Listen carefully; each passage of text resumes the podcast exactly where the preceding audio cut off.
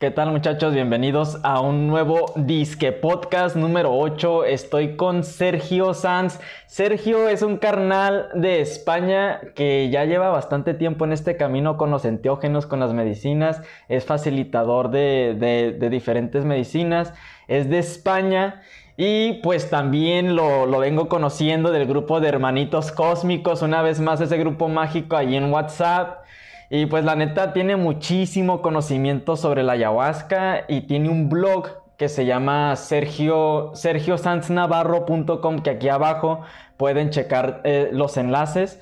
Eh, tiene muchos, mucha, mucha información muy valiosa sobre las medicinas y pues bienvenido carnal, gracias por, por aventarte a hacer esta plática. Ahorita nos aventamos aquí unos problemas técnicos, pero pues aquí estamos. Muchas gracias hermano, un gusto y como te decía, muchas gracias por la labor tan bonita que estás haciendo de llegar a tantas personas y, de divulgar los beneficios de, de estas medicinas y de todo lo que hay a consecuencia de ello. Gracias, gracias a ti, carnal. Ahorita, sí, la, la, verdad, yo también me siento muy bendecido por todo esto. Como ahorita antes de iniciar me dijiste, no, que la página se puede llegar a muchas personas. Y sí, pero es justo lo que estábamos buscando, ¿no? Y de repente, pues ahí llega esa... Ese, ese video de Will Smith que comparto ahí en Facebook y aquí en, en YouTube se está haciendo viral ese video también. Este, y pues nada, igual siento que es información que, le ayuda a muchas personas y muchas personas también pues se dejan ir por la influencia de, los artistas, ¿no? O sea, si, si, sale Will, o sea, no es lo mismo que quizás tú y yo salgamos a, divulgar nuestra experiencia con, con, ayahuasca, con las medicinas, a que salga un actor de renombre de hace 20, 30 años que lleva mucho tiempo en, en el cine ¿no? Es diferente, la gente es como que, ah, empiezan a buscar por ahí como que con curiosidad, hey, ¿qué onda con Will Smith y la ayahuasca y todo el rollo? ¿Tú qué piensas al respecto sobre esto de que hay muchísimas personas llegando a, estas, a las medicinas actualmente? Mm, me parece algo maravilloso porque creo que es algo que está accesible cada vez más, el hecho de poder acceder a una espiritualidad profunda y a una conexión mística incluso a una iluminación momentánea, podría decir, como por ejemplo ocurre con el bufo alvarius, hay una iluminación momentánea.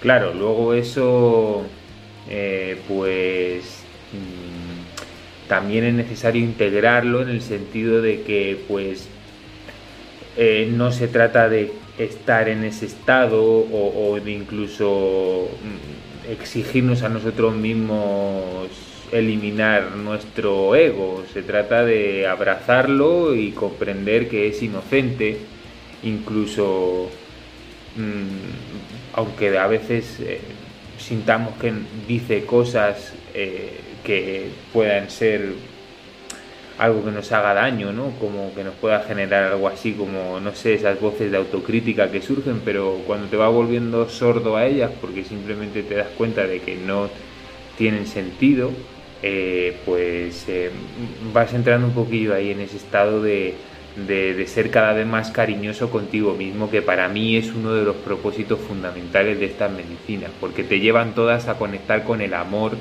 y a la visión del amor.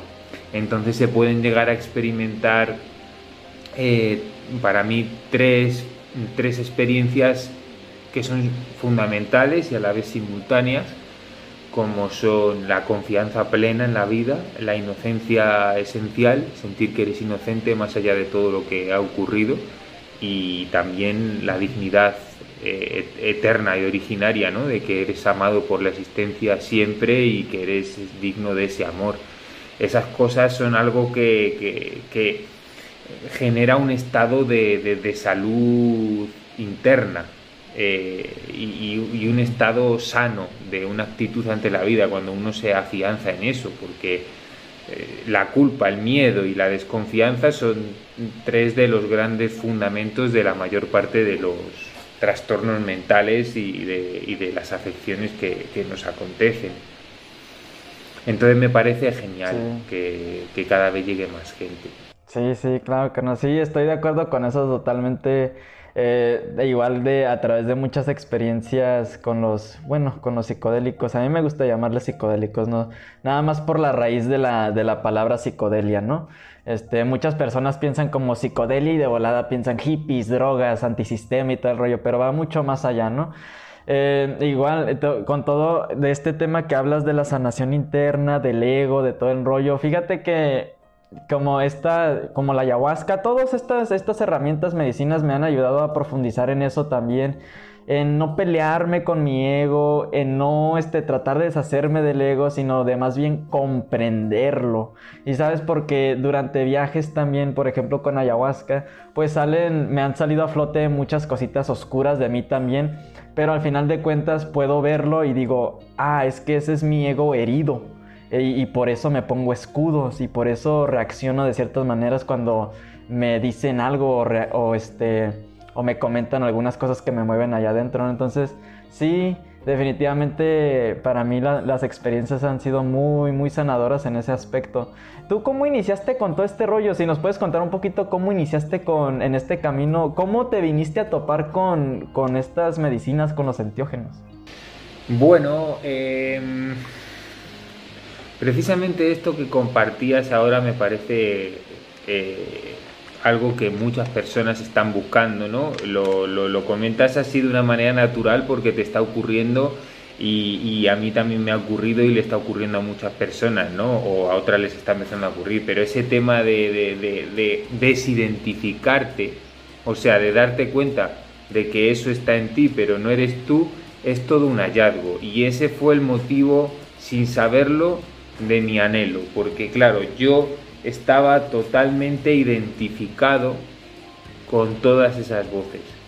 Entonces, bueno, ¿qué te voy a contar? No? O sea, o a cualquiera de los que nos está escuchando, el sufrimiento eh, que se genera cuando, cuando vives bajo las órdenes de esa voz de autocrítica o de autoexigencia o, o de miedo, cuando, cuando tu, tu, credibilidad sobre todo eso que habla ahí eh, es incuestionable, pues mm, se sufre mucho. Y eh, había en mí una sed muy grande de poder llegar a vivir una espiritualidad profunda y de vivir una experiencia divina, o sea, una experiencia, no que me lo contara una religión o que lo leyera en un libro. Cuando leía los libros, cuando por ejemplo uno de los libros que me llegó mucho en ese momento, ¿no? Eh, La mente holotrópica, que, que ahora dice que luego ahora es releyéndolo hay muchas cosas que no me van, ¿no? Pero en ese momento me llegó ese aroma, es como que me llegó ese aroma de lo divino y wow, yo decía, joder, yo quiero vivir eso y pues de repente aquí en Barcelona, en Facebook, vi un, hace 10 años un, un anuncio y yo dije, pero bueno, ¿y esto? Si esto no era ilegal, eh, si es una droga, ¿no? Y claro, resulta que luego cuando lo probé me di cuenta de que era una medicina increíble y que era mágica, que no, que no se podía describir. Tuve una catarsis muy fuerte eh, grité mucho esa noche, grité, fue como un vómito de, toda la angustia que sentía. Y a raíz de ahí, pues fue el inicio de un camino donde comencé a seguir haciendo retiro, me fui a la selva y bueno, seguía sufriendo, la verdad, pero con la esperanza de que sabía que había algo que ya se estaba empezando a transformar en mí, que estaba rodeado de personas muy sabias y gente que estaba en ese mismo camino, pero todavía pues había un deseo en mí de vivir esa experiencia de unidad y con el bufo alvarius lo, lo experimenté del todo. Sin embargo, seguí sufriendo, fui más allá, más tarde, cuando ya empecé un poquito a salir de toda esta parte de, de autotratarse a uno mismo de manera psicoterapéutica y empezar a escuchar a un hombre que para mí fue fundamental en mi vida, que fue Jorge Lomar. Él me enseñó a través de lo que él hablaba, lo que es la amabilidad con uno mismo, lo que es decidir la paz para ti, tener esa prioridad y volverte sordo a esas voces. Fue como una deshipnosis escucharlo. Y luego llegó Jeff Foster, todas esas cosas que escribía desde el corazón y me enseñaron mucho a, sentir, a, abrazarme por dentro, a, suavizarme. Eso ha sido fundamental y luego una ruptura de pareja que tuve que me puso en un duelo muy fuerte y no me quedó otra nada más que abrazarme ahí y ahí fue el gran despertar de mi vida, por así decirlo. Cuando digo despertar me refiero a un despertar en el sentido de descubrir lo inmensamente bonito que es el amor. Eso es para mí el, despertar. No eh, ponerme elevado, super evolucionado y que no... No, no, es descubrir ese amor tan inmenso y saber que, te, que te acompaña. Pero es que en ese momento de mi vida yo sentía mis venas latir, la vida corriendo por mis venas, ¿no? Era muy fuerte, fue un contacto con la vida muy cercano.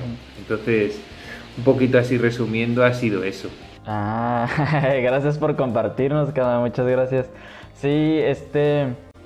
Es, todo un, camino de autodescubrimiento. Hay veces, hay personas que tardan un poquito más que otras, pero pues al final de cuentas cada quien lleva su propio ritmo. Eso es lo muy, lo más importante, ¿no? Pero ahorita tocaste un punto ahí de, de pues de ese, del cariño hacia uno mismo, del amor hacia uno mismo. Se dice bien fácil, se dice bien fácil y por todos lados, en las redes sociales, en Instagram, en todos lados, eh, se predica el amor propio, güey. Pero el verdadero amor propio de realmente tomar responsabilidad por tus emociones, tomar responsabilidad por ti mismo, hay veces que es difícil, es muy difícil eh, porque queremos seguir apuntando hacia afuera, ¿no? Obviamente situaciones de las que nosotros no tenemos ningún control y suceden porque suceden y... ¿no? Pero lo que sí nos toca a nosotros es, por lo menos yo, ¿no? Por lo menos yo, en, mi experiencia, todas estas circunstancias difíciles, estos eventos difíciles en mi vida, como rupturas, pérdidas de amigos, de, lo que sea, es como que me ayuda a regresar hacia adentro y buscar mi paz también y decir, oye, eh, ¿qué tal si no es una, tanto una pérdida, ¿no? ¿Qué tal si simplemente estoy regresando a mi paz y cierto tipo de, de cosas o de personas o de, información tengo que dejar atrás. ¿no? E-, ese también es una cosa, es un poquito difícil de discernir eso a veces, ¿no? Como que todo el tema del desapego, pero bueno, a mí me ha ayudado mucho a tomar decisiones más, más conscientes en mi vida en cuanto a lo que quiero, ¿no? Para mí. Ahorita, actualmente puedo decir que pongo mi paz mental sobre cualquier otra cosa, sobre cualquier cosa, no importa si tiene que ver con videos o lo que más me apasiona en mi vida, si no me trae paz mental, ni siquiera lo hago, ni siquiera me acerco porque pues he aprendido eso. Muchas veces también este, nos gusta mantenernos en ese, en ese ciclo de, del drama interior también, ¿no? Y al mismo tiempo que tenemos ese drama interior, pues se exterioriza, ¿no? Se proyecta al mundo exterior con las relaciones que tenemos. Y pues bueno, aquí te comparto un poquito de todos mis, de, mis, por decir, este, reflexiones que he tenido a través de estos años con las medicinas y fuera de medicina también. Eh, me ha ayudado mucho, la verdad estoy bien agradecido, súper agradecido. Eh, en un punto en el que estaba así de que ya no quiero, carnal, o sea, súper metido en la depresión, en ese punto. Nunca llegué a cortarme o cosas así, pero obviamente pensamientos así suicidas, pues sí. Y digo, no, muchas gracias a, todo, a todas estas herramientas. El ácido, la microdosis de ácido, y, ya saben que no les incitamos a nadie, simplemente la, la experiencia. La microdosis de ácido fue algo que en realidad me empezó a sacar a la superficie de, de, esa depresión, de poder verme de una manera diferente, de ver más o menos también de dónde venían esas heridas emocionales que me estaban causando conflicto interior. Y no, pues nada, ahorita me siento bien libre, me siento al chile Acá en México decimos al chile así. Este, honestamente, últimamente en, esto, en estos últimos dos meses, de repente hasta tengo esos momentos en la noche antes de dormir que se me salen las lágrimas, de gratitud, de gratitud porque pienso, güey, hace, hace unos años estaba al punto en el que yo me quería dormir y ya no despertar. ¿Sí sabes? Y ahorita esa onda no me cruza por la mente ningún segundo. Y al contrario, es como que gratitud en las noches, duermo bien a gusto y despierto al día siguiente con, pues con ganas de seguir haciendo lo que hago, ¿no? Que es compartiendo con las personas por si les puede llegar el mensaje, porque yo sé que a mí me ayudó mucho, pues he tenido muchos maestros, he tenido muchos maestros desde, desde autores en libros hasta conferencistas en YouTube, de todo, y tomo un poquito de todos porque en algún punto de mi vida eh, sus mensajes me llegaron y me ayudaron a mantener la esperanza, así sabes, como que, ah, entonces no soy el único que está así, ¿no? Y por eso ahorita me doy a la, a la tarea también de compartir estas experiencias y traer a otras personas que están dentro del mismo camino para poder compartir este mensaje con otras personas y no se sientan tan solas en el camino. Claro.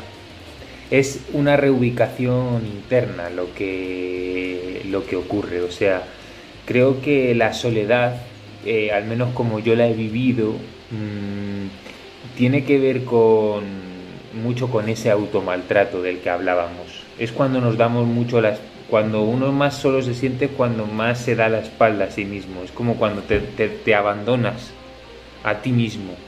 Y, y, también hay muchísimo mitología respecto a eso en la espiritualidad, de que una persona tiene que aprender a estar sola y a veces la gente se mete en unos extremos muy grandes con eso, porque a mí me ha pasado, ¿no? Es como el mito del ermitaño.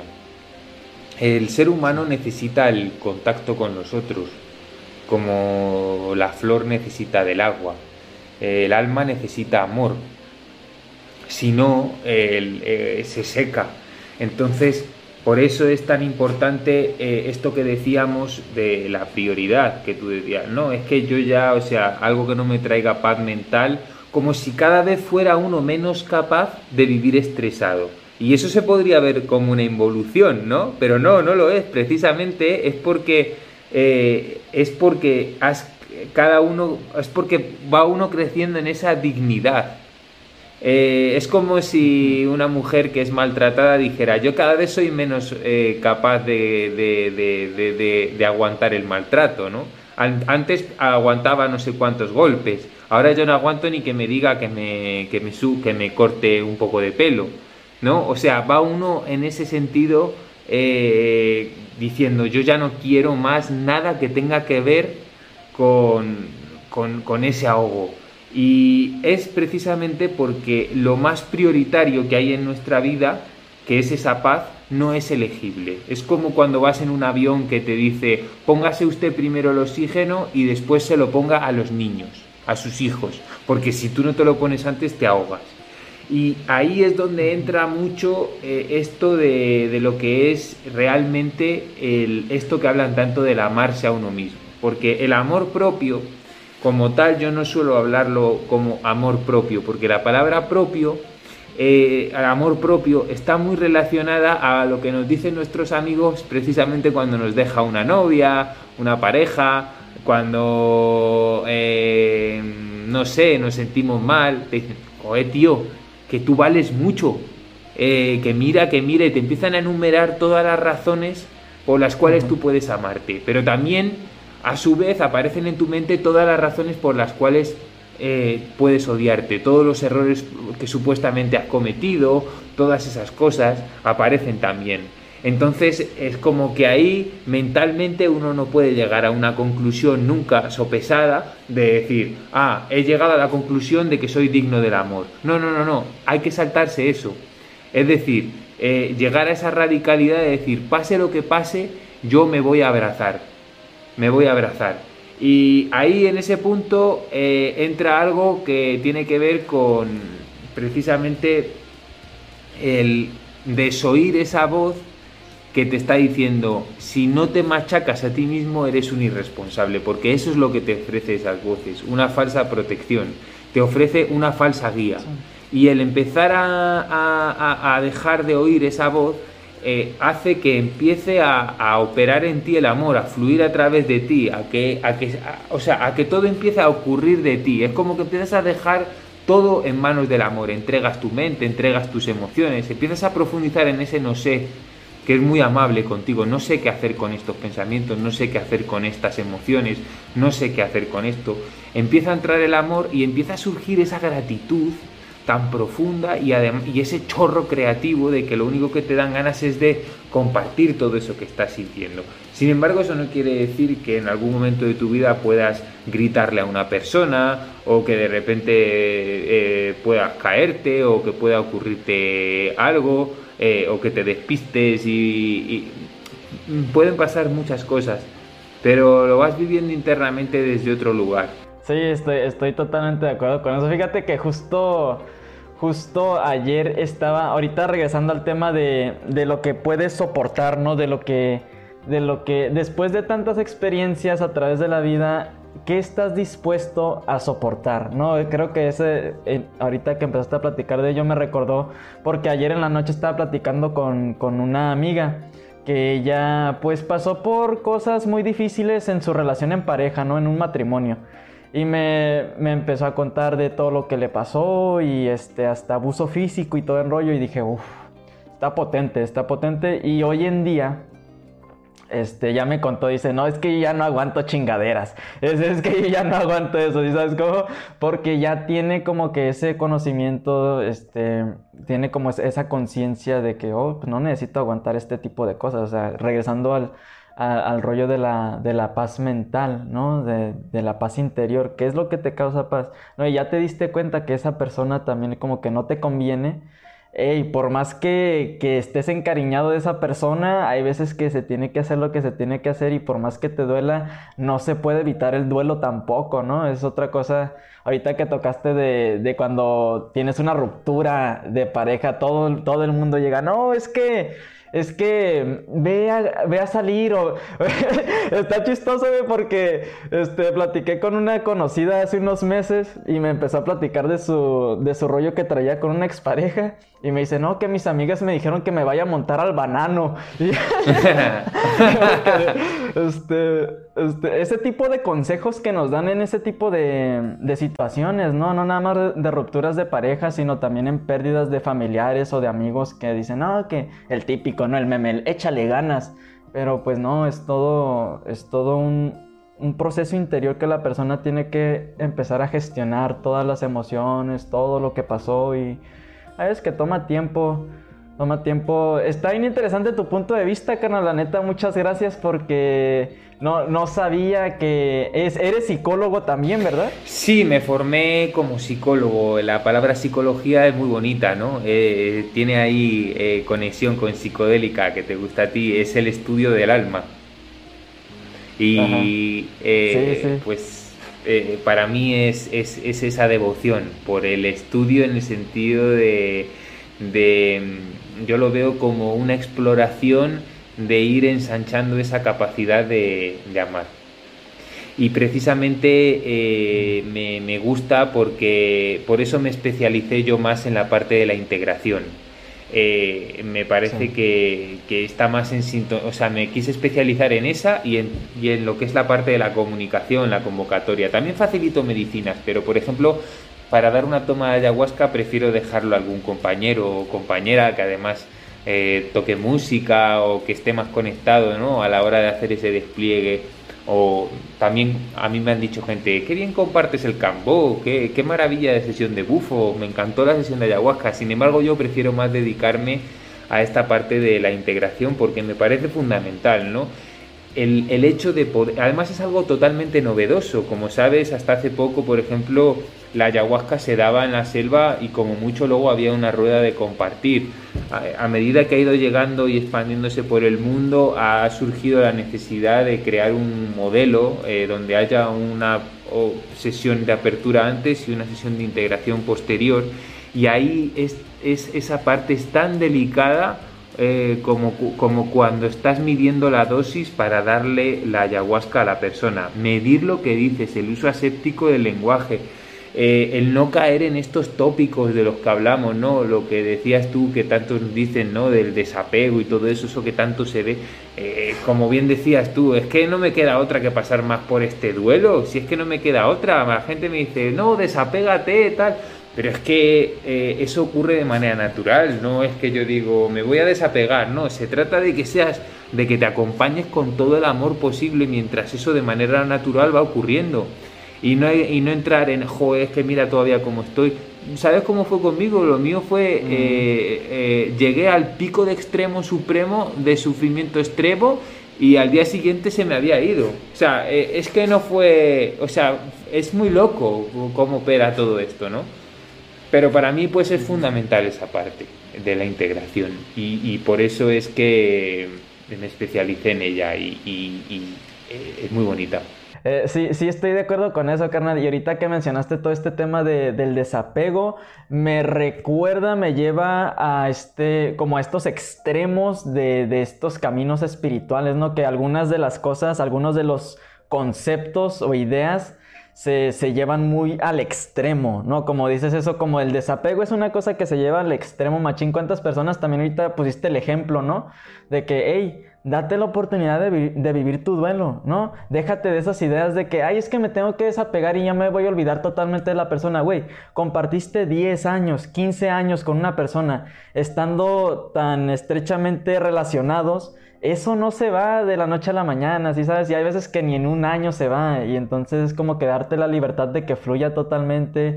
Si tienes que llorar, llóralo a la chingada. Si quieres gritar en la almohada, grita en la almohada eh, lo, que, lo que tú quieras. Y sí, porque sí siento que sí se lleva ese, ese tema al extremo, ¿no? Más con ese, ese rollo del desapego. Es que, es que no, te, no te apegues al mundo material, no te apegues a esto, porque eres un ser espiritual, eres un ser de luz, puras jaladas. claro, sí, por eso a mí me gusta más la palabra abrazar. Me parece más, eh, me parece eh, acoger tu incapacidad de aceptar esto, abrazar tu incapacidad de, aceptar esto, ¿no? Y además la palabra aceptar muchas veces eh, nos confunde mucho porque tiene que ver con el hecho de em, acepto lo que me está ocurriendo, pero lo que me está ocurriendo es una interpretación de lo que yo creo que está ocurriendo, que probablemente parcial o totalmente no tenga nada que ver con lo que realmente está ocurriendo. Entonces, para, para que realmente haya una aceptación, he de renunciar a esa interpretación de lo que está ocurriendo. O sea, es como decir, eh, es como si digo, acepto que estoy fracasando en mi vida, tienes que aceptar que estás fracasando. Eh, eh, eh, ¿por qué estás sacando esa conclusión de que estás fracasando? ¿Qué es el fracaso? ¿Qué es el éxito? O sea, mm, di, permítete dar un no sé muy profundo a todo eso y abraza lo que estás sintiendo. Ni siquiera le pongas un nombre ni nada. O sea, tú abraza las sensaciones como si fueran energía y simplemente se te está pidiendo eso, que abraces todo eso y que permitas que el amor siga entrando, que siga entrando.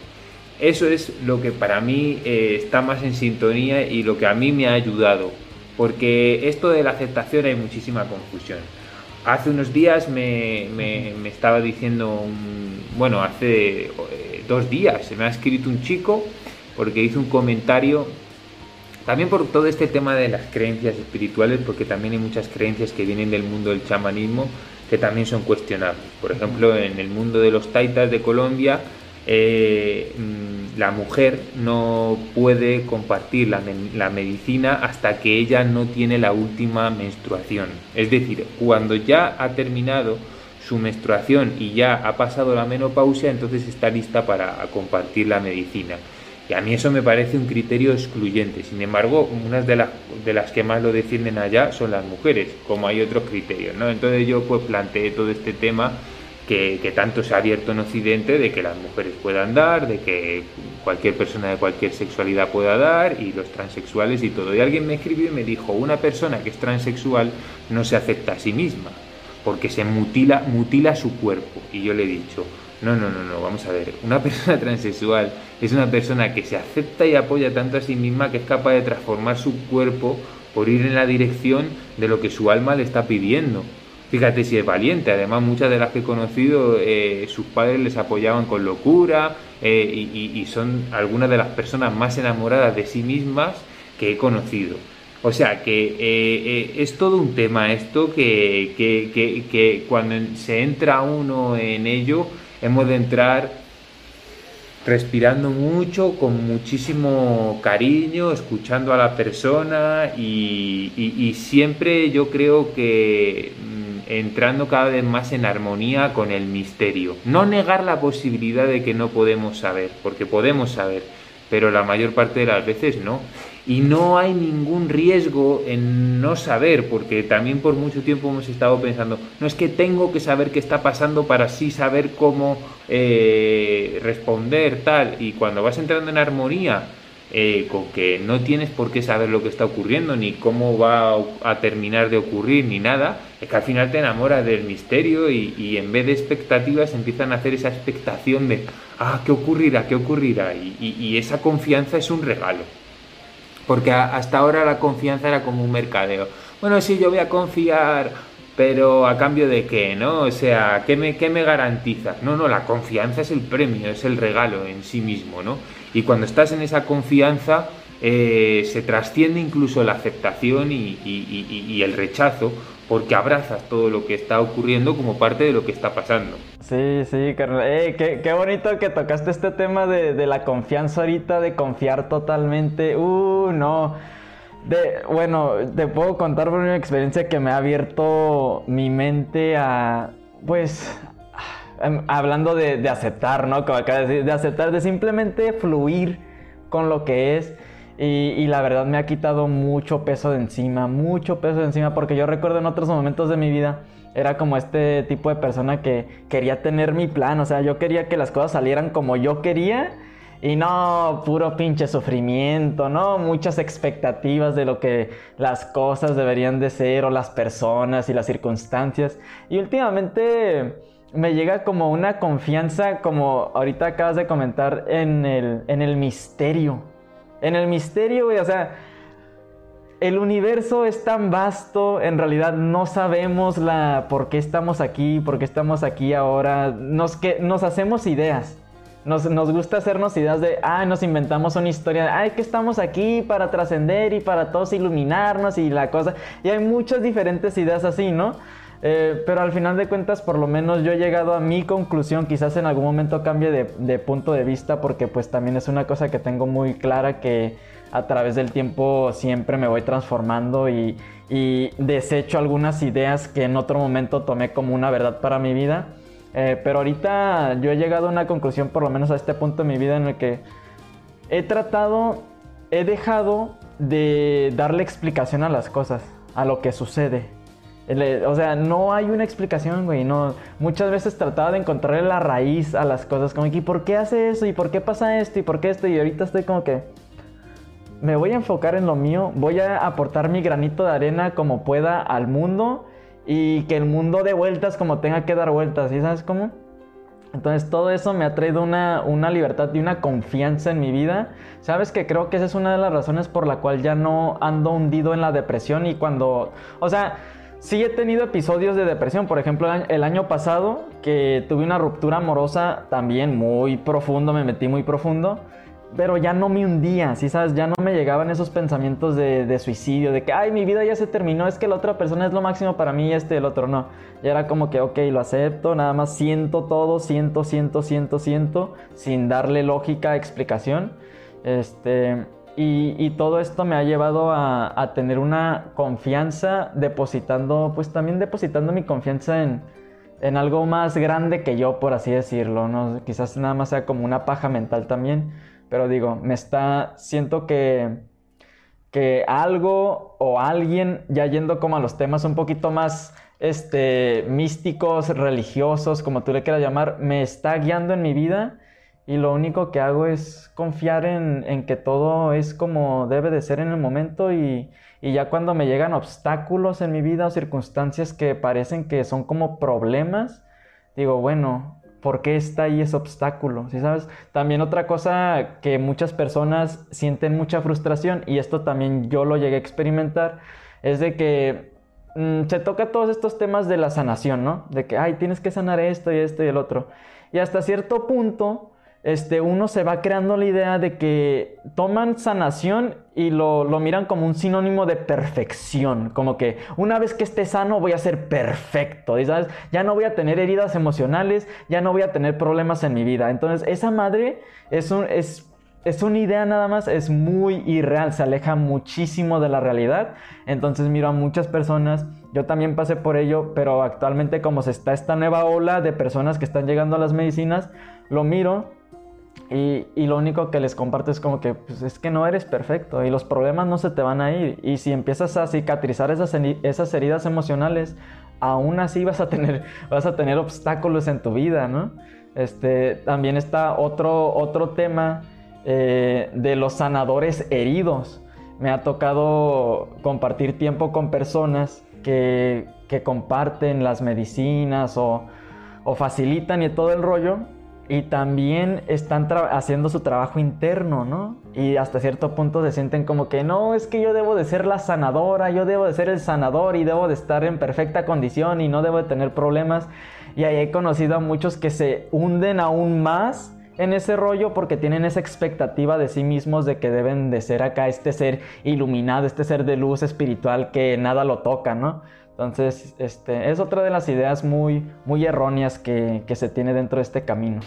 Qué bonito, hermano, porque justo era lo que estaba pensando eh, y, sintiendo que iba a compartir y justo has, has hablado tú de ello. Eh, está totalmente relacionado eh, ese, ese, tema de, de la confianza con el de entregar mi proceso de sanación también al amor o sea, mm, eh, y, precisamente tiene que ver con este, con este punto, ¿no? De estamos hablando de abandonar eh, la dirección de mi proceso de sanación, abandonar eh, e, esa necesidad de decir esto aún no, esto aún no, esto aún no, de hurgar adentro de uno mismo, ¿no? Que no es eh, o, de, observar, que en realidad no es observar, es evaluar, porque siempre hay un juicio detrás de decir esto todavía no. En el fondo siempre el mensaje de fondo es que le estamos diciendo al amor, todavía no estoy listo, todavía no estoy listo, todavía no te voy a dejar entrar. Y la respiración aquí, en vez de te dejo entrar. Eh, o sea, mm, hay como que de repente eh, empieza a ocurrir esa deslealtad ante ese autosanador interno, por así decirlo, que nos habíamos fabricado. Y eso eh, que se viviría antes como un abandono, una irresponsabilidad, porque surgían voces de decir, no, pero ¿cómo vas a dejar de, darle explicación? Tú tienes que saber por qué estás haciendo esto y tal, no sé qué. Eso de repente empieza, empiezas a darte cuenta de que el abandono era precisamente entregarte a esas voces de ignorancia y de que, y de que ahora es cuando realmente te estás dejando en buenas manos, a, raíz de haber tomado esa profunda decisión de confiar y no aferrarte a ese sustituto de una falsa seguridad que nos ofrecía todas esas explicaciones que al final siempre nos llevaban a culparnos a nosotros mismos o a culpar a otros. Y entonces eh, mm, es cuando pues empieza a surgir esta otra manera ¿no? de, estar con todo, de, estar con uno mismo. Y cuando ya eh, la imagen de uno mismo, eh, esa necesidad de repararse, de, dar una, una, talla ante los otros externos y ante los otros internos que tenemos ante nuestra mente, eh, empieza a, cobrar menos importancia, empieza a diluirse ese peso y te, empiezas a permitir, te empiezas a permitir, a permitir, a permitir, te empiezas a dar cuenta de que mm, eh, si hay conflicto, si hay ataque, no hay verdad, te estás engañando. Y que, y que no hay cosa que mejor que puedas hacer por este universo que tratarte con ese cariño y que estás haciendo un servicio infinito al universo cuando tú simplemente estás en tu cama abrazándote a ti mismo, es como si estuvieras, wow, compartiendo eso con el universo entero, ¿no? Como, wow, eso está llegando al todo, a todo, todo, como un soplo de amor, estás oxigenando de amor el universo entero simplemente por recibir permitirte recibir ese amor. Imagínate comprender eso. Mi mayor responsabilidad es permitirme ser amado en todo momento. Eso es profundamente hermoso. Y, ahí ya no caben ya esas ideas de soy un fraude, tengo que llegar a esta talla para compartir esto con otros, tal, no sé qué, porque precisamente te das cuenta de que no tienes que llegar a ninguna talla porque no tienes que forzar a otros a evolucionar a no sé qué cosa, sino invitarlos a que cada vez se abracen más a sí mismos. Y claro que va a haber momentos en los cuales vas a poner límites, confrontar, expresar tu desacuerdo con tal o cual idea, pero todo de otra manera, mucho más cariñosa y amable con uno mismo. Sí, sí, sí, es correcto. Sí, vámonos bien pinche recio. Gracias por esta plática, gracias por esta plática. Eh, todo este tema de, de los límites también, fíjate, ahorita esto último que acabas de tocar, ¿no? Este, es otra de las trampitas de... Eh, fíjate que he tenido, he tenido la idea de hacer este video de las trampas de la espiritualidad este, de estos rollos. Y no, no lo he hecho, no lo he hecho, no me he puesto a escribirlo, pero sí es otra de, de las cosas. Muchas personas también como con el rollo de, de los límites. Muchos están con el rollo, no, es que yo soy un ser de luz, es que yo no me puedo enojar. No, es que porque yo estoy en mi camino, es que yo no puedo expresar ira, yo no puedo expresar enojo, yo no puedo esto. Y pues ahí tienes a personas que se están hundiendo en el conflicto interno este, nada más porque no se dan esa oportunidad de simplemente expresar lo que sienten, ¿no? Y, como dices, eh, tampoco expresarlo de una manera agresiva lo que tú quieras, pero eh, aprender a comunicar de una manera más sana. Eso es algo en lo que yo he tenido que trabajar. He tenido que trabajar mucho en eso porque siempre era así como que me ponía la defensiva ¿no? Eh, ahí que el, pequeño ego como que no me toques, no me toques, no es cierto, ¿no? Se, defendía. Y, sí he tenido este, momentos así en mi vida en los que no, pues digo cosas que eh, al final me arrepiento y digo, no mames, lo, lo, siento, pero ni sentía que era yo, ¿no? Y últimamente pues ya, también por eso siento, este, todo, por eso el tema de la psicología y todo este rollo, siento que eh, si, llevamos como eh, un, equilibrio entre el consumo de las medicinas y, psicoterapia o la integración, es muy, muy sano, ¿no? Para no irnos a los extremos de, los mundos espirituales, chamánicos, la, cosmovisión. O sea, está bien. Si sabes cómo, yo no, yo no juzgo, yo, yo comprendo. He conocido a taitas muy sabios, llenos de conocimiento y sabiduría y, y chamanes. Eh, pero pues también a, mí siempre desde que inicié con este rollo, yo también inicié en psicología, pero pues yo no, yo no terminé psicología. Haz de cuenta que estaba en, en, primer semestre y en el primer semestre en el tronco común nos dejaron así a estudiar, este, o no, hacer un ensayo eh, para familiarizarnos con el formato APA y todo el rollo y dije, ay, ¿de qué voy a hacer mi ensayo? Este, de qué voy a hacer mi ensayo y justo en esos tiempos estaba el documental de, del DMT, la molécula espiritual en Netflix. Y estaba bien raro porque yo nunca, yo nunca miro Netflix, yo no miro películas ni nada, es bien raro que mire películas, pero en ese entonces me acuerdo que era invierno y mi mamá me, mi mamá me dijo, oye, eh, puedes contratar Netflix porque pues ahorita es invierno y no vamos a hacer nada para ver películas aquí, ¿no? Acostaditos en el frío. Y, digo, bueno, pues vamos a contratar el plan, el plan, familiar, ¿no? Y recuerdo que lo vi y ese documental de la molécula espiritual del DMT me abrió la mente y dije, ah, empecé a investigar por todos lados y dije, de esto, sobre esto quiero hacer mi, mi ensayo, ¿no?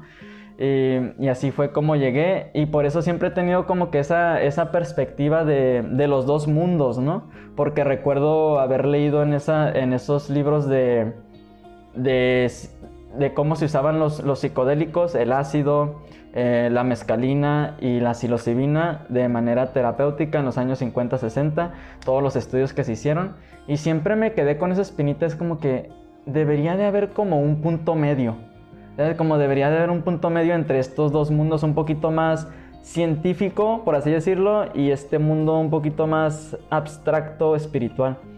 Y bueno, así es, esa es mi perspectiva, ¿no? ¿Tú, tú qué opinas de eso? Es todo un tema. Mm, lo que está claro es que yo no, veo que lo adecuado sea extrapolar una cultura eh, amazónica a una cultura occidental, ¿no? Porque no se trata de cambiar una programación por otra, de lo que se trata es de acceder a un espacio donde todo eso se pueda desprogramar en el sentido, aquí hablo de desidentificarnos de todo eso. O sea, que una persona pueda llegar a sentir en lo profundo de sí mismo, nací en España pero no soy español, me dedico a facilitar ayahuasca pero no soy facilitador. mm, me crié en la selva con tal o cual tribu, pero no soy taita, o no soy eh, anti-taita, o no soy tal, no, o sea, esos extremos que se va la gente y que yo me he ido también muchas veces en algunos momentos y que no son sanos, porque al final lo único que estamos buscando es crear algún tipo de identidad, fortalecerla, porque en el fondo la necesitamos para poder encontrar una excusa, para poder amarnos a nosotros mismos, porque en el fondo todavía no hemos llegado en lo profundo a decir, me amo porque sí. ¿Y por qué te amas? Porque sí. Porque estoy enamorado de amarme, porque estoy enamorado de mi capacidad de amar, porque es lo único que quiero en esta vida, es lo único que me satisface, lo único que me hace que realmente todas mis capacidades aumenten. Es lo que hace que todo florezca, el amor, incluso el placer, todo. O sea, es que todo, todo, todo, todo, todo llega a través de eso. Y para mí, pues creo que ahí es donde eh, entran este tipo de herramientas. Que, por ejemplo, este documental que hablaba de, de MT eh, es un documental que abrió muchas puertas y que también generó todo un movimiento de, de metecentrismo, ¿no? de, de, de personas que, se han quedado eh, ahí, ¿no? en ese punto de que el DMT, el DMT, el DMT, y, y, no se dan cuenta de que, de que es mucho más profundo el tema. O sea, que sí que es verdad que, que estas herramientas están llegando aquí y que están generando un cambio transitorio en la química de nuestro cuerpo para poder acceder a una experiencia que nos permita darnos cuenta de que somos mucho más allá de nuestro cuerpo. Esto es tremendo.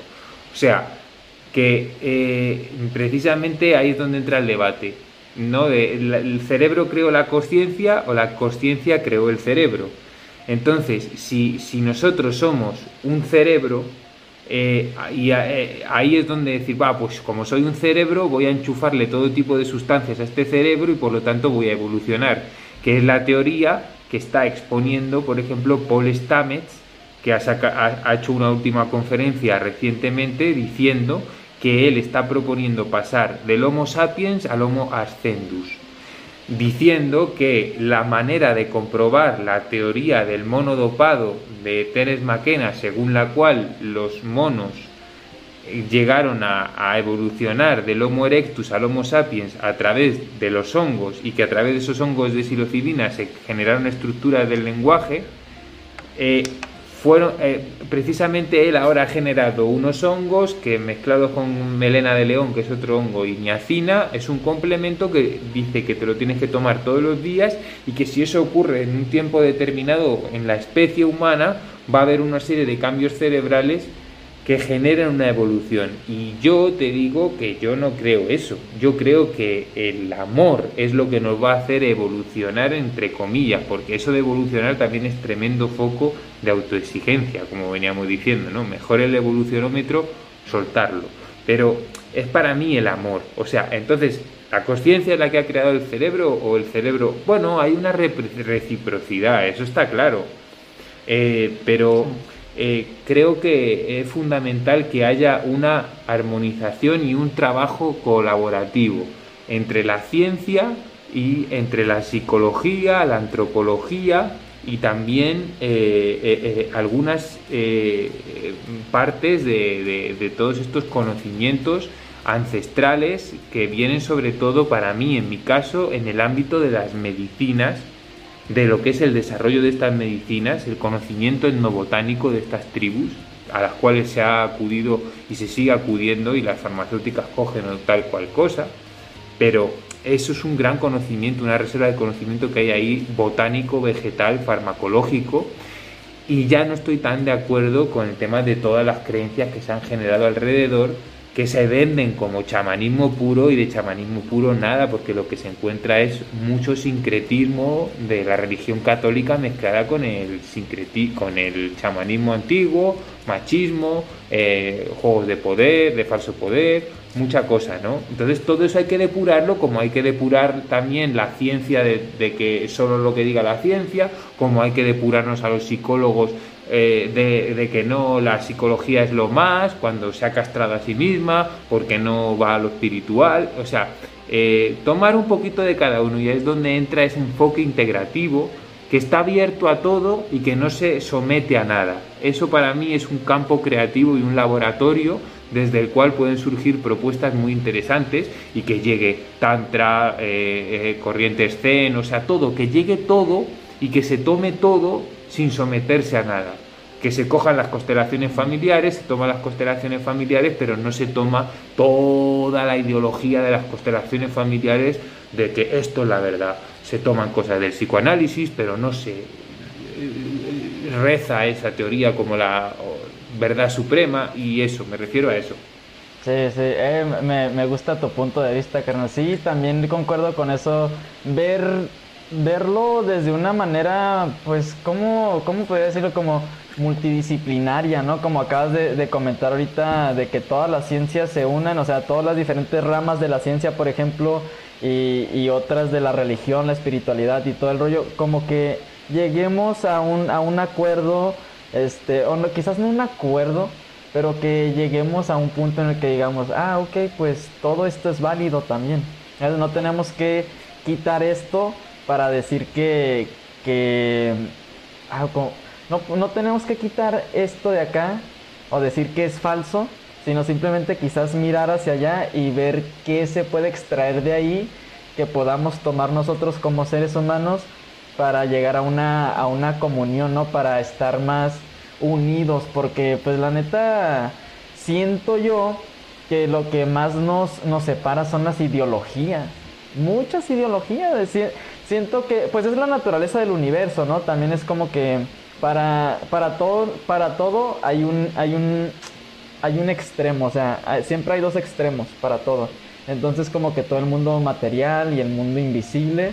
Sí, estabas hablando de, que lo que nos separa a los seres humanos son las ideologías y de cómo eh, eh, estaría bien tomar un poquito de, cada cosa, o sea, tomar lo que consideremos que, que es más no dijiste la palabra útil, pero bueno, los romanos tenían esta palabra de ecléctico, ¿no? Tomarlo como la quinta esencia de todo, ¿no? Y, no entrar tanto en, una lucha de ideologías, que me parece un tema muy interesante, porque es un tema con el que a mí me han confrontado y que he podido observar también, ¿no? Se habla mucho de la ideología y, o sea, cómo, cómo puedo yo a través de, de un apoyo a una persona no enchufarle una ideología que yo tenga o sea, ¿existe lo que se podría considerar como una no ideología?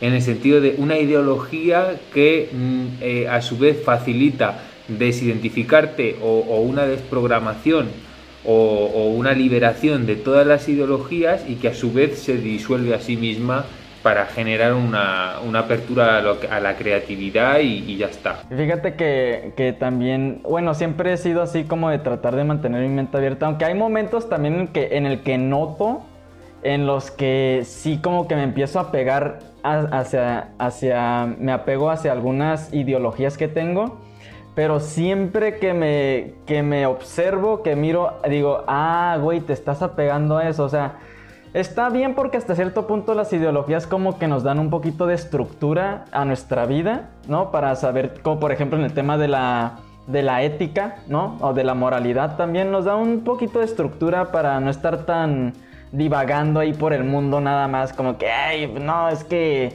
este, yo creo en todo y creo en nada, ¿no? Este sí, sí ayuda, pero cuando, cuando llegamos a un extremo de adoptar ideologías que nos empiezan a separar de, de las personas, pues creo que es todo el caos del mundo. Es el caos que se ha causado en el mundo con todo esto de las guerras. O sea, no, no me gusta tirarle tierra a Estados Unidos, pero ahí está el claro ejemplo de cómo esta, esta, esta nación, este país, simplemente promueve la división, güey. Y, y es bien claro, en, porque yo viví en Estados Unidos un rato, e, ellos promueven la división en, es como propaganda, es como el pan de cada día para ellos la división. Y siempre las personas defendiéndose totalmente del vecino y todo. No sé si has, vivido en Estados Unidos o has ido a Estados Unidos. Eh, estuve allí dando tres conferencias en Miami, Nueva York y Los Ángeles. Y bueno, cuando di una conferencia en Miami, vamos, se acercaron ahí unos de, una iglesia que había ahí, me, cuestionaron varias cosas de las que estaba diciendo y si hubo ahí un enfrentamiento. Y ahora vuelvo eh, eh, con mi papá en septiembre a un viaje, nos hacemos los dos. Ah, no, nada más te pregunto porque pues la vida en Estados Unidos es muy diferente. Por ejemplo, comparándola acá a México, ¿no? Aquí las personas pues nos gusta echar cotorreos y sabes, los vecinos ahí este, visitando a los vecinos, saludándolos, lo que sea, eh, divirtiéndonos en el día a día, ¿no? Tratando de hacer un poquito la, la vida más amena porque la vida de por sí pues ya es complicada, no es compleja. Y en Estados Unidos se tiene más como que esta idea de la individualidad. O sea, hay todos, o sea, sí, sí hay personas que mantienen el, eh, como que esos valores de la familia, pero es muy individualista la sociedad de Estados Unidos.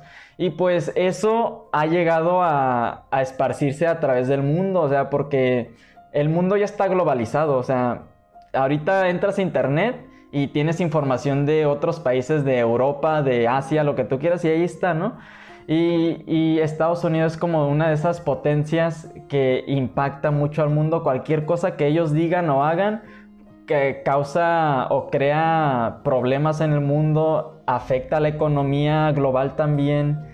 Y bueno, es un ejemplo de, división y ellos siempre están peleándose. O sea, toda la, todo el rollo de los, por ejemplo, en Los Ángeles, ¿no? de, de los barrios entre los mexicanos, los blancos y los negros pues es, pura división, es pura división, es que, y a través de ideologías. Entonces, ¿cómo podríamos llegar en algún momento a simplemente no decir que, que ya no existan las ideologías, pero llegar como a un, a un punto medio entre todos y, y aceptar la diversidad que hay en el mundo? ¿Cuánto tiempo crees que eso podría tardar? Eh, ahora, hay que decidirlo ahora, eso está claro. Eso está claro que, que, eso es como cuando que le preguntaron a uno de estos maestros, ¿no? ¿Cuándo se creó el Big Bang? Ahora, ahora es cuando estoy produciéndolo. O sea, ahora es cuando puedo empezar a, abrirme a, comprender eh, desde ese criterio tan magistralmente has dicho de que cuando una ideología me separa del otro es porque esa ideología eh, aunque pueda estar en lo cierto en determinados puntos, no me está acercando al otro. Y si no me está acercando, si me está separando de la vida, si me está separando del amor, si estoy sintiendo cómo me está consumiendo por dentro, me está desgastando, suelta esa lucha, no es tu prioridad, o sea, el amor siempre ha de estar por delante de, por, de cualquier ideología. Y por eso es que yo creo que, bueno, si me preguntas cuántos años, no lo sé cuántos años, eh, quiero creer que sean pocos, pero depende mucho de, de, que las personas realmente eh, se enamoren del amor, o sea, que empiece a o sea, que, lo que más se hable en los periódicos, en todos los lugares, sea del amor, o sea, que estamos hablando de una cosa que ha existido siempre. Eh, y, y no se... O sea, es como decir, Qué bonito es el amor. O sea, vamos a ver.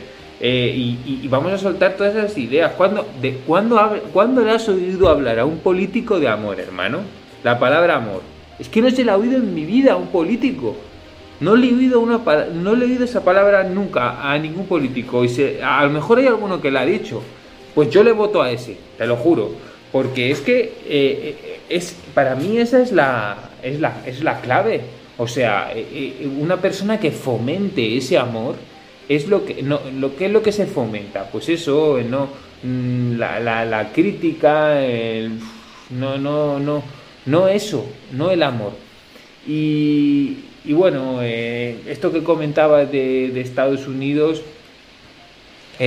pues ha hecho mucho daño, por ejemplo, eh, todo lo que pasó en Estados Unidos con la guerra contra las drogas famosa de Nixon eh, impactó en el mundo entero, se metió en la lista 1 un montón de sustancias como el MDMA, que es una de las grandes herramientas para conectar con el amor y, todo este tipo de herramientas que hubieran colaborado mucho a esa expansión del amor, que de hecho se habló del primer verano del amor, eh, está muy relacionado todo lo que fue el movimiento antiguerra de Vietnam con el surgimiento del LSD, todo eso está íntimamente relacionado.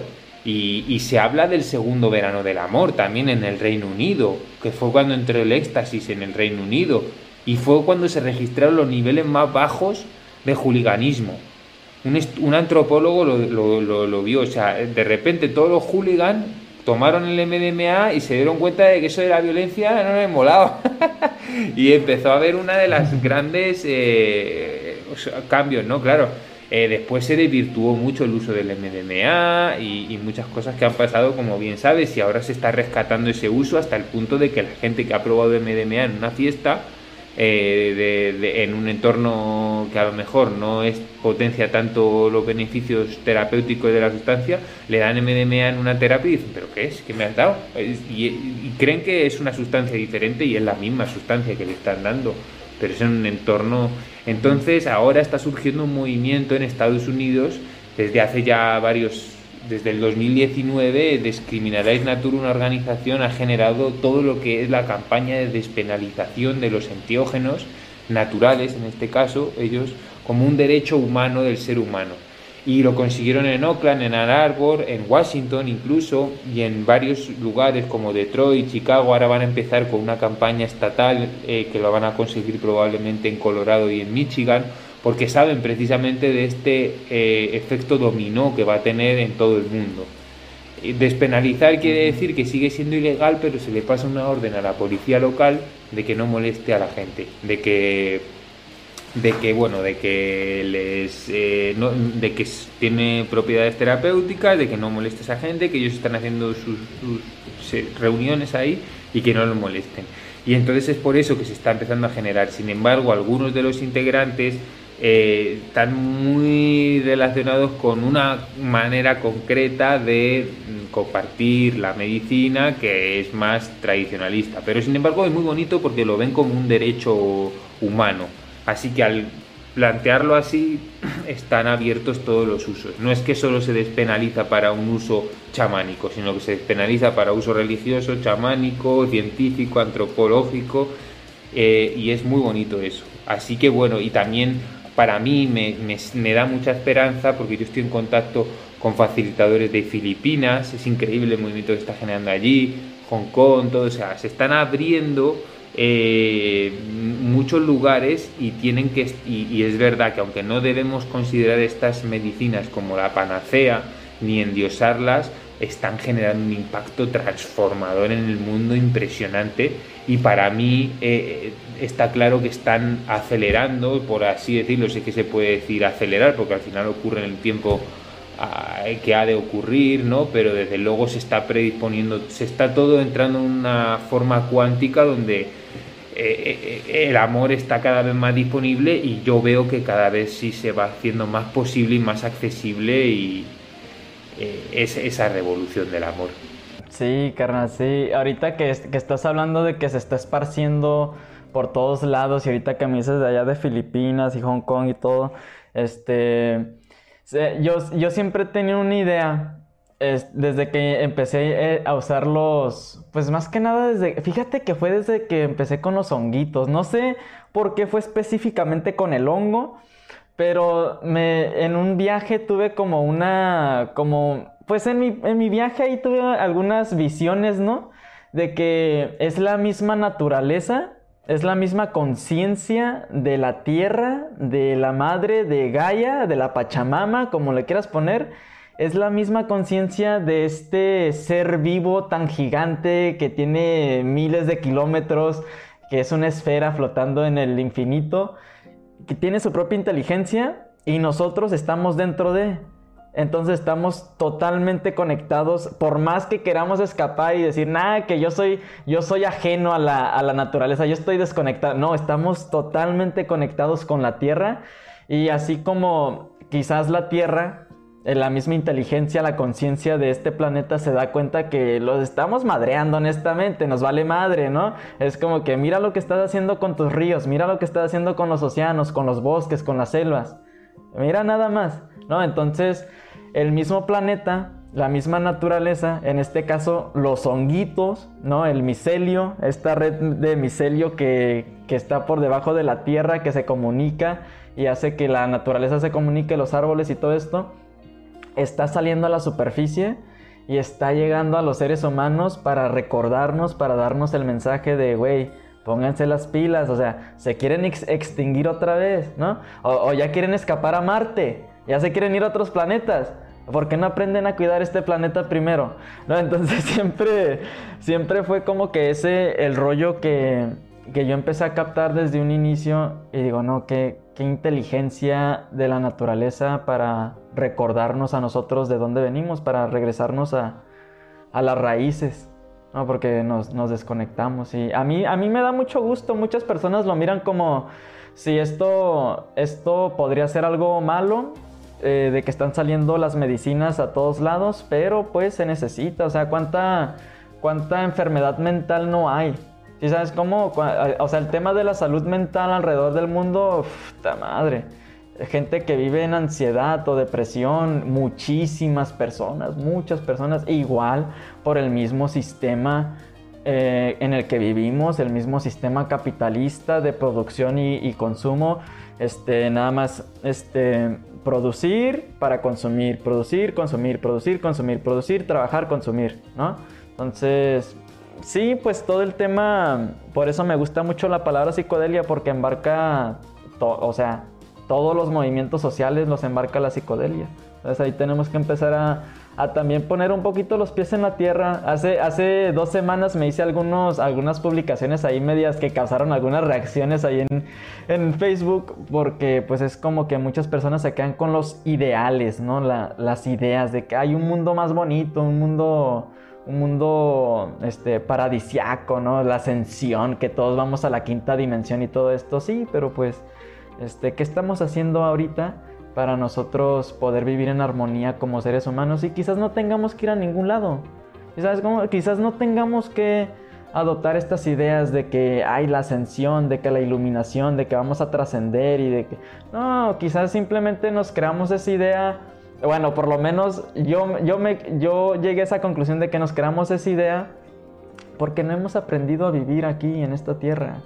¿Y sabes? Porque eh, en algún momento, hace miles de años, algún, algún ancestro nuestro llegó a la conclusión de que era más allá del cuerpo físico, ¿no? Era como que, ay, güey, tuve esta experiencia como la teoría del mono dopado, ¿no?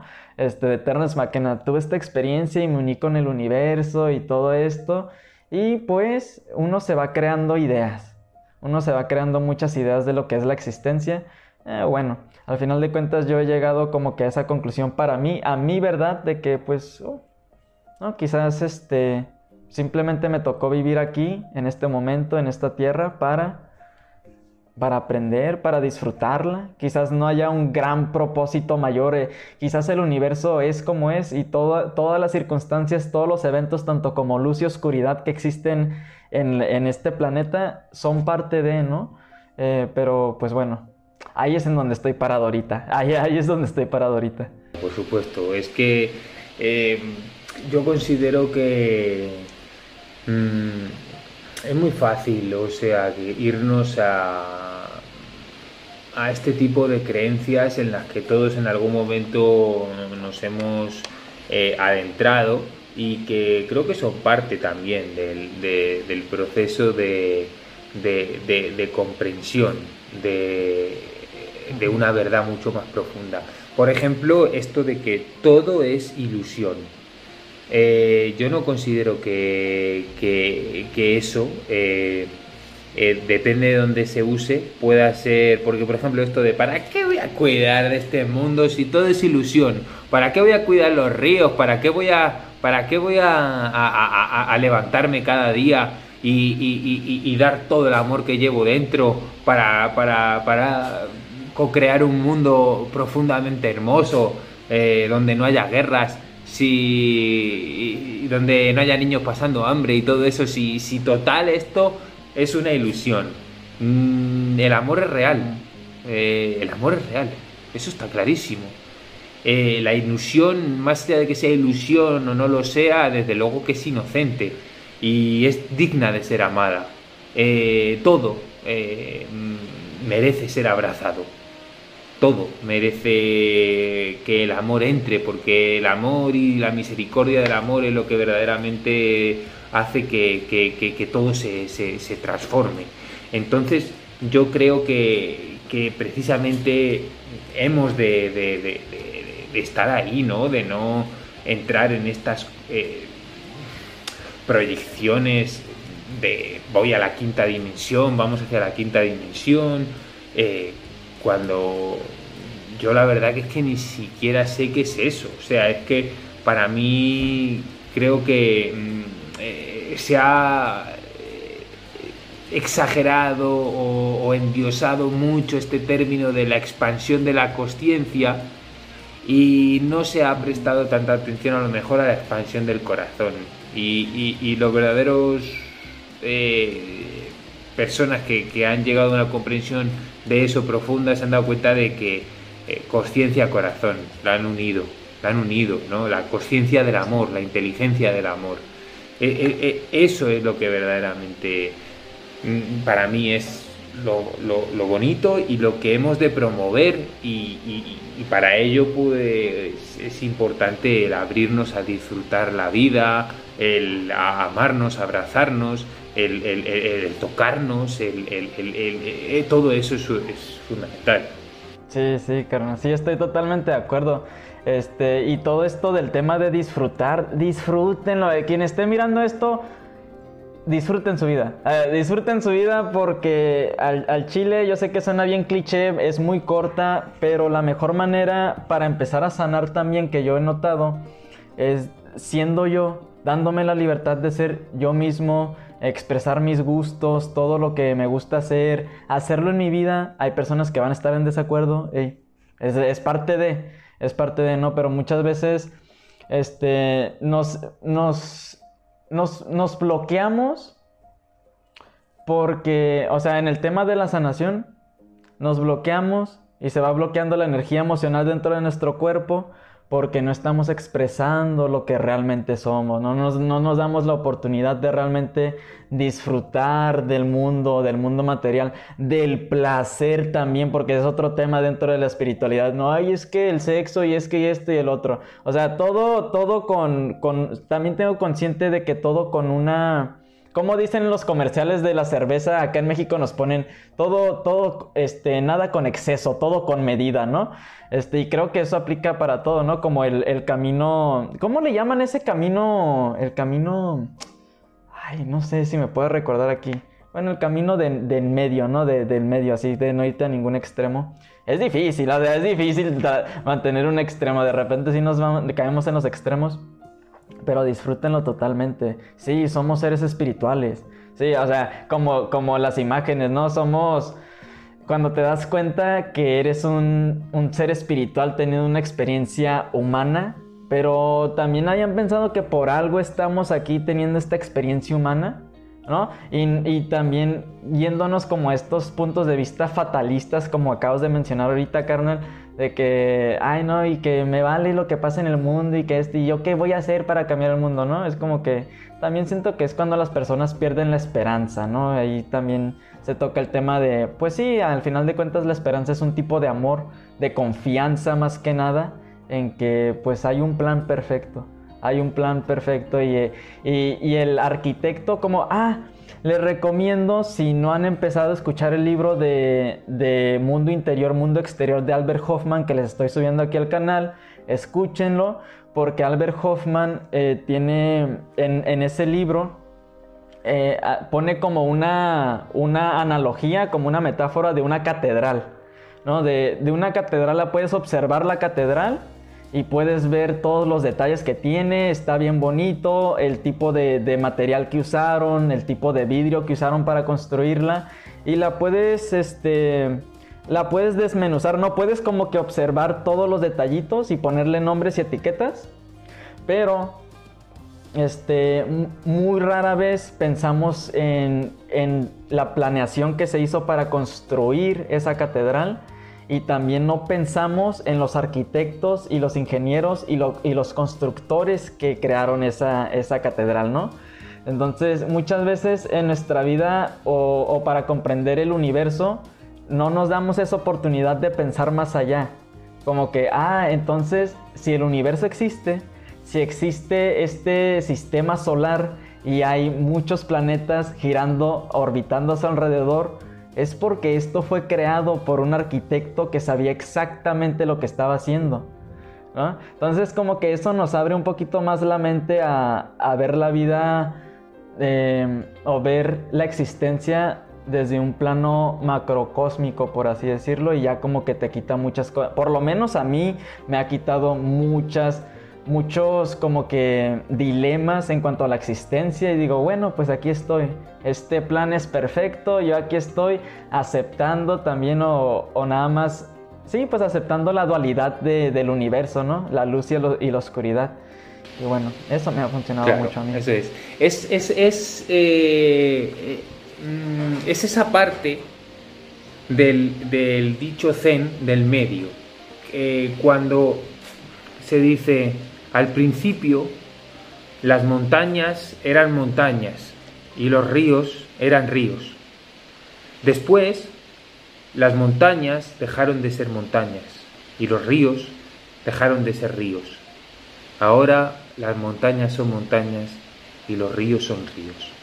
Eso es eh, eh, eh, el viaje, es el viaje, el gran viaje, en el cual a través de, la conciencia comprendes esa trascendencia absoluta de todo, donde puedes conectar con, con, la inteligencia creadora de absolutamente todo, desidentificarte, eh, de, de, lo que... O sea, todo ese viaje, gran viaje que tenemos y después de, ese enamoramiento del más allá de la trascendencia, vuelves a enamorarte del más acá, porque vuelves reconciliado, vuelves eh, reconectado a esa esencia divina. Ya te has dado cuenta de, lo inmensamente infinito que eres, del amor que eres, de que estás a salvo más allá de todas nuestras ilusiones, de que eres inocente, pase lo que pase, todas esas cosas que la mente programada no, no puede llegar a, aceptar, asimilar, todo eso en tu corazón sentido y vuelves ahí a enamorarte de ese acá y después de darte cuenta de que la muerte no existe, vuelves y te das cuenta de que aunque hayas vivido eso, sigues teniéndole miedo a la muerte y que para ti sigue siendo un misterio y que aunque con el bufo Alvarius hayas podido llegar a experimentar que la eternidad existe, sin embargo, hay algo en ti que se entristece cuando sabes que vas a morir y cuando sabes que van a morir tus padres y cuando sabes que van a morir tus amigos y eso te acerca a las personas. La muerte te acerca a las personas. Ya no se trata de decir, no, ¿qué tal? No, no, siéntelo, siéntelo ahí. Y también se empiezan a deshacer muchas esas historias terapéuticas de, no, el padre, la madre, tal, no sé qué, o sea, se vuelve a casa de otra manera, ¿no? Y, y, es bonito eso también. Entonces, eh, creo que eh, eh, para mí ese es el, el, el, el gran el gran, la, gran, la gran armonía, ¿no? la, gran, la gran sintonía de la conciencia y, el corazón y, que, nos va a permitir mm, tomar la distancia y a la vez abrazarlo todo, porque no podemos desidentificarnos de algo que, que rechazamos o que rechazamos soterradamente, ¿no? De decir, no, la muerte es una ilusión, no, este mundo tal, no sé qué, porque en el fondo además incluso se ve en la carga que le pone la persona, ¿no? No, no, no, no, no, o sea, te está, o, no puedes eh, desidentificarte de un sentir si antes no lo abrazas, ¿no? Decir, no, pinche miedo, no sé qué, la culpa, no, o sea, no puedes liberarte de la culpa, si, si tienes que abrazarla como la inconsciencia que es y a partir de ahí se, se, va todo disolviendo en el amor, ¿no? Y... Claro, carnal, sí, ese tema de la muerte muy profundo, muy, muy profundo. A, mí por eso me llama, me llama mucho el budismo, igual porque ellos tienen una... Y creo que muchas civilizaciones alrededor del mundo a través del tiempo han tenido una perspectiva... Mmm, diferente de la muerte. Pero el, budismo, lo que yo he podido rescatar del budismo, y bueno, una de las cosas es el tema de la muerte porque igual como acabas de decir ahorita, ¿no? Como, como este, el tema de, de la psicoterapia también, todos estos rollos de, buscarle la raíz. O sea, está bien. Una vez que conoces la raíz, está bien, ¿no? Pero algo que, y justo le diste así en el clavito, güey, como que agarraste un, un, martillo y le diste al, al clavito, ¡pum! Porque eh, yo, yo, yo he logrado tener una mejor relación con mis padres, que es muy importante y se los recuerdo todo el tiempo aquí en el canal, les recuerdo que este, más allá de que si tus padres estuvieron ausentes emocionalmente o físicamente o lo que tú quieras, hay conexión y de que hay conexión no la puedes negar, ¿no? Entonces, también en, en el tema del perdón, ayuda mucho reconocer que somos seres mortales. ¿Por qué? Porque pues te das cuenta que todos somos humanos, todos cometemos errores, todos la cagamos en algún punto y, también te ayuda mucho a salir del victimismo y tomar responsabilidad por ti mismo. Entonces, yo llegué en un punto también cuando estaba muy clavado en la depresión. Obviamente me sentía bien fatal, carnal. No, pues yo le, yo trataba de encontrar la mejor manera para despertar, o sea, para salir de mi cama. Y pues sí, llegó un punto en el que le eché la culpa a mi mamá y le quise echar la culpa a mi papá y que este y la chingada, ¿no? Y ya después de un tiempo dije, bueno, ellos son humanos también. Eh, de igual manera como ellos te criaron, era la mejor manera en que ellos sabían criar, ¿no? Y, y van a morir un día, güey. Eso fue lo, eso fue lo que me, lo que me llegó bien, machín. Dijo, van a, van a morir un día. Tus papás se van a morir un día. ¿no? Entonces, ¿por qué estar peleados con ellos? ¿Por qué echarles la culpa? ¿Por qué discutir? ¿Por qué este, el otro? Dije, no, no vale la pena. No vale la pena para nada, la verdad. Además, regresando una vez más al tema de la paz mental, me ha traído muchísima paz mental aceptando a mis padres tal y como son aceptando que van a morir en algún momento. Eh, por ejemplo, les, siempre les pongo la, la, relación con mi papá. Yo tuve que aceptar que mi papá no, no tiene las herramientas emocionales para expresar sus emociones o lo que siente. Y lo tuve que aceptar así. Así tal y como es. No, yo me aviento pláticas de 5 minutos con mi papá y son las mejores pláticas, güey, porque las disfruto, aunque sea una, una plática tan superficial, tan trivial de cómo ha, cómo ha estado, cómo le va y qué has hecho y esto para mí esa es la mejor plática que he podido tener, que puedo tener con mi papá porque es hasta donde él puede llegar. Si sabes cómo? Yo no puedo eh, sentarme con mi papá y tratar de, de, excavar ahí, que cuénteme cómo se siente, pa. ¿Quiere llorar, pa? ¿Quiere expresarme esto? No puedo, no puedo. ¿Sí sabes cómo? Entonces tuve que aceptar eso y dije, bueno, mi papá ya está mayor, ya tiene sesenta y tantos años, ya le quedan unos 20 años, ¿no? Nada más lo voy a disfrutar tal y como es. Porque también, al igual como él, podría irse mañana, podría fallecer, ya no despierta, yo también podría fallecer mañana, aunque esté joven. Entonces a mí me ha llegado muy profundo el tema de la muerte mmm, para eso, para tener mejores relaciones con, con, mis familiares. Yo soy muy familiar, yo soy cáncer, yo soy cáncer, entonces yo siempre estoy enfocado en la, en la familia. Y, a mí me da un poquito de agüite, por ejemplo, con algunos de mis familiares que se pelean con, con mis tíos, por ejemplo, o hasta algunos hermanos que, que, salen de pleito con mis papás y yo estoy como que, eh, güey, vamos a morir. Así, vamos, vamos a morir. Es lo único que les digo, güey, vamos a morir. Entonces, gracias por tocar ese tema, gracias por tocar ese tema. El tema de la muerte es muy profundo, me podría ir aquí como unas dos horas, pero está muy Que habrá personas, a lo mejor escuchándonos, que estén en un momento de su vida en el que les sea necesario pasar por esa fase de expresarles a sus padres todo lo que quieran expresarles, ¿no? Que porque a lo mejor no se lo han expresado o sus su rabia, sus cosas. Lo que queremos decir es que esa fase, ¿no? O que a lo mejor no quieran ceder a una serie de expectativas que los padres han proyectado eh, sobre ellos o romper con alguna lealtad o con alguna deuda, pero eh, lo que que yo quiero no es decir, vale, che, eso es una, es una fase, es una fase, no te puedes quedar ahí toda la vida, o sea, eh, llega un momento en el que te das cuenta de que, bueno, sí, eso tal, vale, ya está, una vez que tú ya eh, sientes que, que, que, que, decides de tu corazón, que tal, bueno, pues ya ahora me expreso. Y obviamente que es todo mucho más fácil en la vida cuando cuentas con el apoyo de, tus padres, ¿no?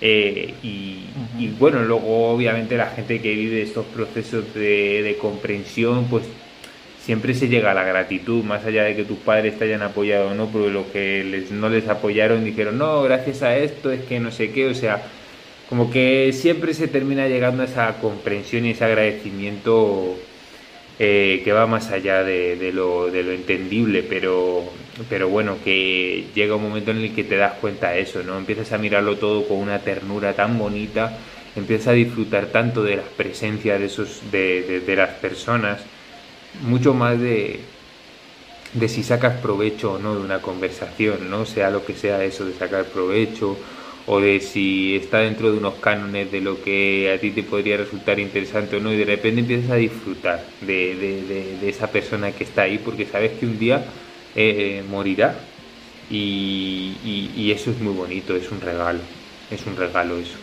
Sí, sí, sí. Definitivamente a quien esté escuchando esto y están pasando por una etapa similar, nada más tengan eso en cuenta. Y con todas sus relaciones, con todas sus relaciones. Sí, hay algunas relaciones en las que tenemos que poner límites, hay algunas relaciones en las que, pues sí, si no se puede arreglar algo este, a través de la comunicación, pues, y sabes, este, también ahí nos tenemos que desprender de eso, pero este, si pueden, respeten, este, respeten nada más. Eh, a la persona como un humano.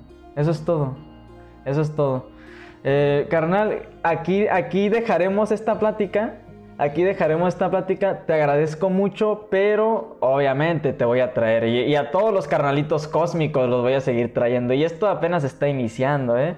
Porque estos, estos mensajes y todo esto que has compartido ahorita, yo sé que hay muchas personas que se van a poder conectar.